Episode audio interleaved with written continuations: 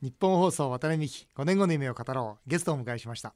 高島秀武さんです。こんにちは。よろしくお願いいたします。こんにちは。え大変緊張しております。えー、以前あの呼んでいただきまして番組に。そうですね。今日は私の番組にということで、はい、本当にもう大先輩をお迎えするにあたって、ね、大変緊張しております、えー、高島さんは1942年横須賀の生まれで、えー、今現在70 71でもうじき4月に72になります。お若いですね、はい、いえいえいええもう本当はつらつとされてますし。とんでもありませんもう。すごいな。あの横須賀あれですか？あの県立横須賀そうです。高校。ええ私希望学科高校なんですよ。あそうですよね。はい。だからもう親戚みたいなもんなんですが、えー、本当ですね。私のいとこも県立横須賀で、えー、はい、そこから早稲田行きましたけども、え。ー、横須賀優秀ですよね。いやいや優秀な人もいましたけど私はですね、はい、あのどっちかっていうとあの下の方にへばりついたので えー、ただ単に口が達者だったっていうそれだけですね、えー、高校時代から口達者だったんですか？あのそうでもなかったんですけどね、はい、正直言うと、はい、結構ですね学生時代はね暗い学生でした。あそうですか、ええ。意外と思われるかもしれません。ネクラですね。中高大って全く暗かったです、え高校時代、じゃクラブ活動から何やってたんですか？クラブ活動ですね、はい、落ちこぼれの剣道部でした。えー、なんですかね、えー、落ちこぼれっていやいや途中でやっぱりね、はい、あの挫折しちゃったもんですから。やめちゃったんですか？ええ。赤道鈴之助になるつもりですね、ええ、もう本当すすのすけになっちゃってね。消し済みみたいな全然ダメでした。すごいな。でそこから明治大学。そうです、はい、あので学部は何学部学部はね政経の政治です。ああそうですか、ええ、私も明治ですので、ええはい、そうですね。後輩で。はいとんでもない。そこから日本放送と、そうです。いうことですね、はい、最初はあれですね。スポーツとかやられてたんですか？日本放送に入ってからはですね1年ニュースとか朗読やりましたけども、はいはいえー、1965年の入社で翌年の66年から昭和41年からスポーツ、はい、でもともとアナウンサーの試験を受けた時はスポーツで受けてるんですよね。あそうなんですか。スポーツで受けてっていうのも変ですけど。スポーツのアナウンサーになりたくて受けた。なりたくて、はいはい、えで会社側もこいつはスポーツのアナウンサーにしようと思って採用してるんですよ。うん、なるほど。高島さんってもともと NHK の相撲放送を聞いてはい、ですよね。もうよく調べてもう何でも知ってますから。ですよね。それで、えー、ラジオのねアナウンサーになろうと思ったんですもんね。そうなんですよ。私はあの本当に不思議なんですけどね、はい、自分でも。職業をね、はい、あのよく小さい頃っていうのは例えば、はい、あの電車の運転手さんになりたいとか、うんね、今だったらサッカーの選手、ね私の時だったらまあね野球の選手とか多かったんですけど、私はですねあのシャレで行司さんになりたいと思ったことはありましたけども、うん、本心はですねずっとラジオのアナウンサーになりたいと思って小学校5年ぐらいから。すごいですよね。小学校5年の時に、高島さん、お父さん亡くされるってあ、そうなんですよ。そうですね。僕は母亡くしてるんですよ。で、僕もそっから社長になろうと思ったんですけど、高島さんのまあ本読んでて。それはもう先はもう本当に出来が違いすぎますけど、ね、いやでも私もですね、はい、小学校5年の時に父親が死んで、はい、親戚のおじさんが横須賀のね、はい、えー、まあ、借家ですけどうち、えー、にね来て、はい、それで当時あの中学卒業で、えー、仕事するのは金の卵と言われた時代ですから私なんかの時はね集団就職ですよ。ね。えー、でそういうようなことだから中学卒業したらね、えー、就職しろと言われたんですけど、うんうん、私ラジオのアナウンサーになりたかったんですよ。で中学に行くようになってからはよく事情が分かったんですけど、うん、小学校の時そんなの全然知りませんからね、はい、ラジオのアナウンサーになりたいって言ったら、うん、おじさんがですね、それをお前なるんだったら大学行かなきゃダメだみたいなこと、うんうんうん、え大学行かなきゃダメなんですか？みたいな、でそれで姉がね非常に出来が良かったんですよ。もう全校でね、はい、ベスト3は下らないっていう学力で超有名なね姉だったんですよ。はい、でその人姉が大学に行くもんだとずっと思ってまして、うん、私は高校卒業したら働こうと思ってたんですよね。その時に。だけどアナウンサーになりたいって言ったら、姉がね「じゃあ秀武頑張んなさい」っつってね譲ってくれたんですよ。すごい、そうですか。これは嘘じゃないんです。お姉様が、ええね弟、君が大学に行きなと、私はいいからと。しかし、もうその時は嬉しかったんですけど、もうちょっと年数が経ったらプレッシャーになりましてね、うん、というのは中学の時の先生がすごく放送なんか詳しい人でね、はい、お前ねアナウンサーっつうのはね何千人応募書が来るんだぞと、うん、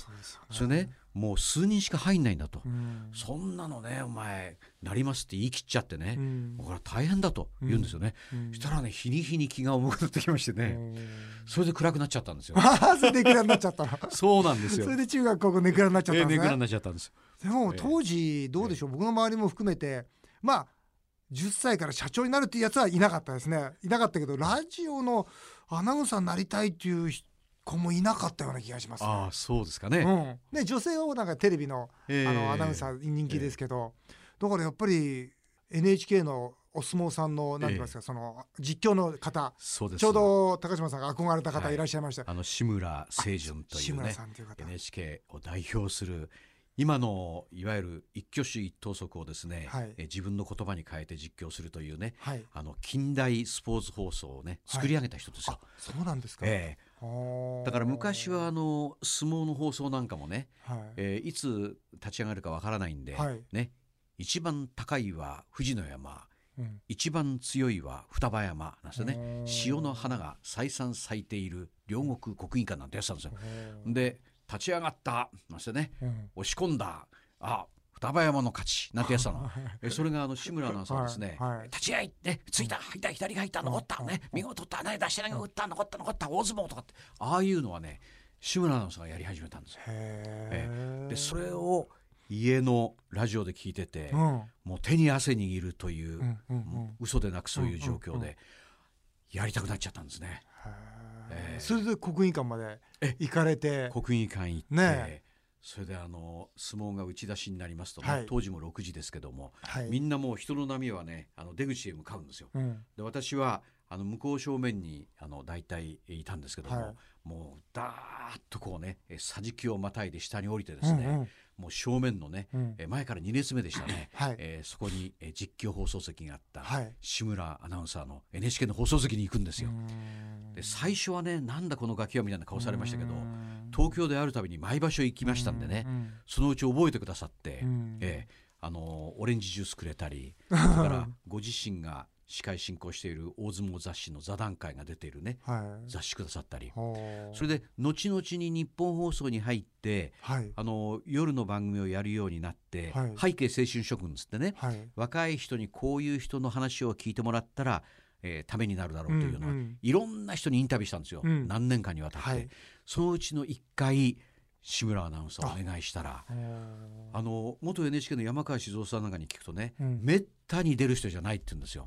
だけどその時は奥様の美智子さんっていうの方がですね私の放送夜聞いててくださってじゃあもう主人にきつく言っときますなんつって。その代わりうちに来てくれって言うんで、うんうん、あのお家まで取りに行ったんですけどね。でも最高の時間でした。えー、その時サインをねいただいてそれはねサインを宝物にされてる、えーはい。で僕も学校やってましてねその夢達人ライブってのありましてね子どもたちがそう憧れる職業のまあ、あその方々をこうお呼びしてお話を聞くんですよ、ええ、でもこれは一番の夢教育になるんです。やっぱり実物で憧れてる人が目の前にいて、え、あこうなりたいなと思うとこから子どもたちの夢って広がっていくんですよね。だまさに高島さんは志村さんを通してそうですね。こう広がったんでしょうね。そうですあの父親がね大変なラジオオタクだったんですよね。あ高島さんの、はい、あそうですか。唯一の娯楽ですね当時ラジオ。毎晩聞いてまして、えー、でそれをこう狭い部屋ですからね、うん、えーガンガン聞こえてきますんで。うん、でだんだんだんだん自分も入り込んでっちゃったっていう。そんな感じですか。でそのスポーツ実況中継その後が「オールナイトニッポン」ですか？ああのスポーツの実況中継しながらですねはい、しながら、はい、夜中にうちに帰りますとね、はい、当時横須賀だったんですけど、はい、えー、これが夜中の大体12時半とかね野球終わってから帰りますから、はい、遅いんですよ、はい、それでラジオをつけるとね、はい。オールナイトニッポンがね始まるんですよ。ね、それで今に哲夫さんっていうてっちゃんてっちゃんと言われた人気、パーソナリティがいたんですけど、はいはいはい、てっちゃんの放送に取りつかれましてね。で1時からね5時まで聞いちゃうんですよね。で最初のうちは自分は楽しんでるだけだったんですよ。はい、他の人も聞いてね、はい、そのうちにねやりたくなってきたんですよ。よしやろうと。俺もこれやりたいと。だって全国に聞こえてるわけですから当時。いやこれはやってみたいっていうんで、はい、今から考えると恐れ多いことですけど当時の一番番組のね、はい、えー、トップの編成局長と言われる人に立候補したんですか？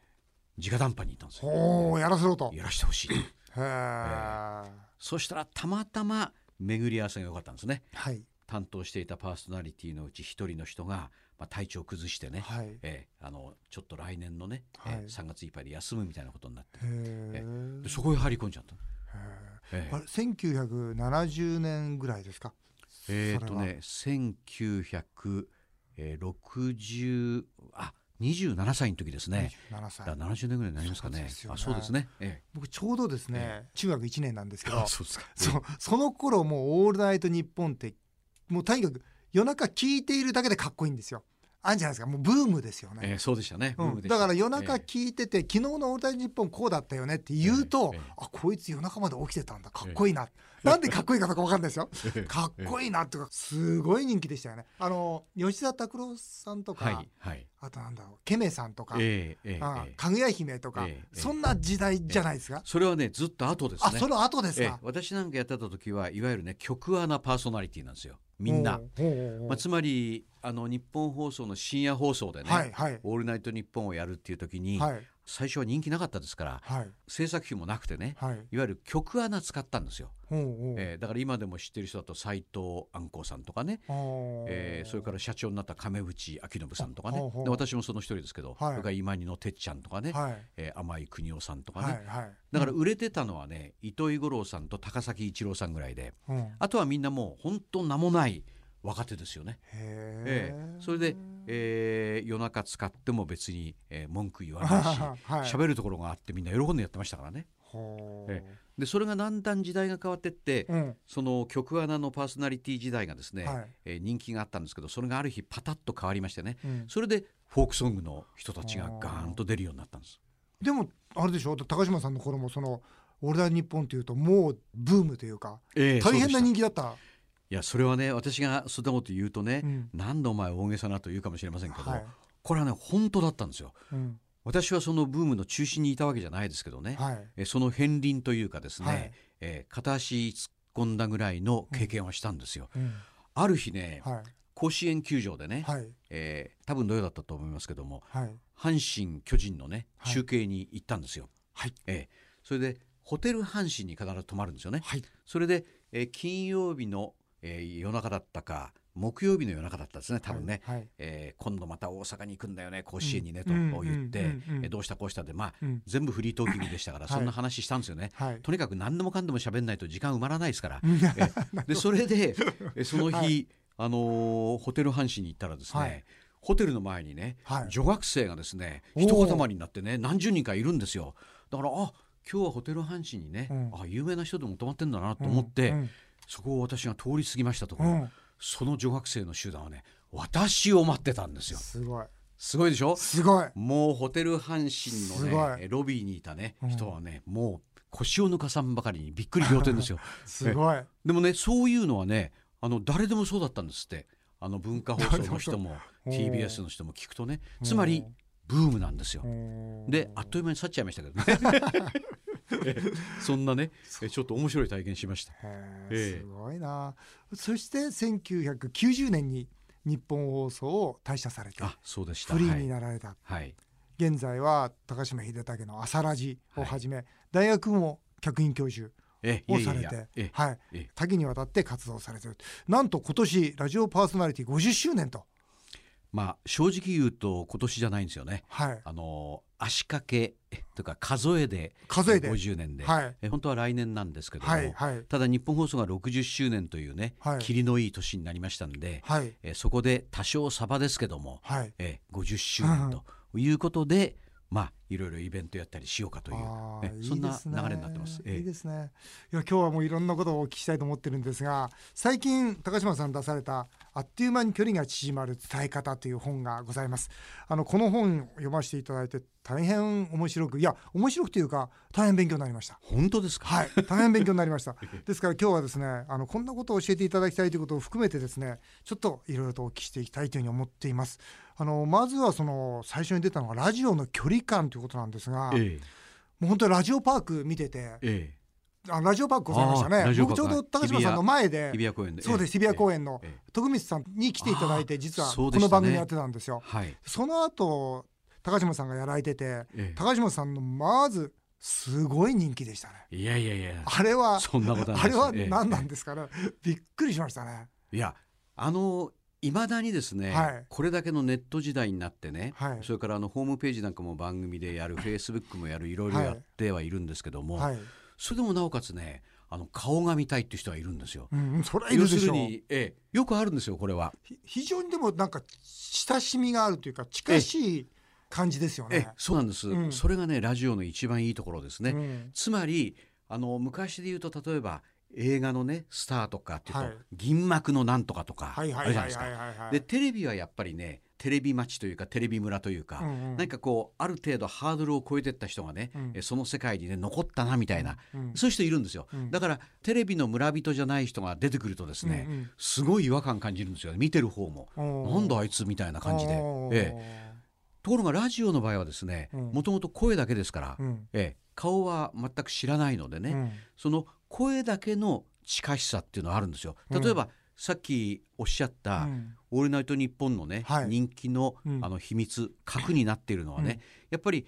みんなに喋ってるんですけど、うん、聞いてる方はイヤホンで聞いてたりラジオのボリュームをこう小さくして夜中にねこう耳をそば立てるようにして聞いたりして、ねね。うん、つまりね私だけそうじゃないっていうのは分かっていながらも、うん、自分のね、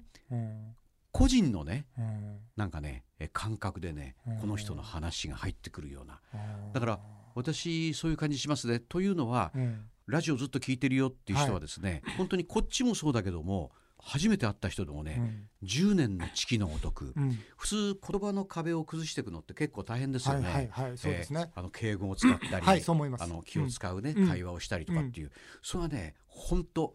ずっともうね、えー、中短の頃から聞いてますよ。って言うと「あなんだそんな長く聞いてくれてるんだ」とかっていうとね「それでさ」ってねもうすぐ何かこう垣根がパッパッパッパッと取れてですねあのまあ俺とお前っていうわけではないですけどもものすごく、えー、一種のね同胞意識みたいな、わかりますね、えー、いろんなあの媒体がね、今世間にあります、新しいのもあれば古いのもありますけども、えー、その中でね、ラジオという世界のなんか共通のね、うん、ゾーンを持ち合っている2人という、うん、まあ、そんな感じでね、うん、話し合うんですよ。だからよく昔番組で旅行なんか行って、はい、番組で旅行行くんですよ。え番組で旅行行くんです募って、はい、もちろんお金払ってもらって、はい、で各局みんなやってまして、海外に行く局もあれば、日本その場合は大体ね国内が多かったんですけども、もうそこで宴会やったりねバスで旅行なんかしてる時本当みんな友達ですよ。あの聞いてらっしゃる人同士もそうだし喋っている我々と参加した初めてのお客さんでも本当に近いです。これは大げさでも何でもなくそれはなんかラジオの特徴のような気がしますね。僕もこの番組持たせていただいてから、ええ、やっぱり街歩いてると例えば運送会社さんのトラックの、ね、運転手さんが「渡辺さん」っていう声をかけてくれる、えー、全部ラジオなんですね、えー、お寿司屋さんに行くとそのお寿司屋さんの仕込みの時間に聞いてるよと。いうその仕込みの若い衆がですね、うん、渡辺さんその渡辺さんと、やっぱりテレビを通しての渡辺さんのその渡辺さんのニュアンスがちょっと違うんですよね。だからラジオってやっぱりあったかい媒体なんでしょうね。テレビはやっぱりねあの見てる方もね多少コンプレックスがあるんですよ。うん、あこの人たちはね、まあ、スターとは言わないまでもあの、まあ、有名な人で顔が売れててみたいなね、はい、そうなんとなくこうちょっとね数メーター離れて見るような、うん、えオズオズというところがあるんですよねあれえラジオはですね少しオズオズしてくれよというぐらい もう本当ぐんぐん入り込んでくる人の方が多いですよ。そうですか、えー、いやありがとうございます。すみませんあっという間にお時間になってしまいました、えー、渡辺美希5年後の夢を語ろう。来週も高島秀明さんにご出演していただき、えー、このあっという間に距離が縮まる伝え方。そしてまた高島さんの5年後の夢もお伺いしたいと思っております。よろしくお願いいたします。どうもありがとうございました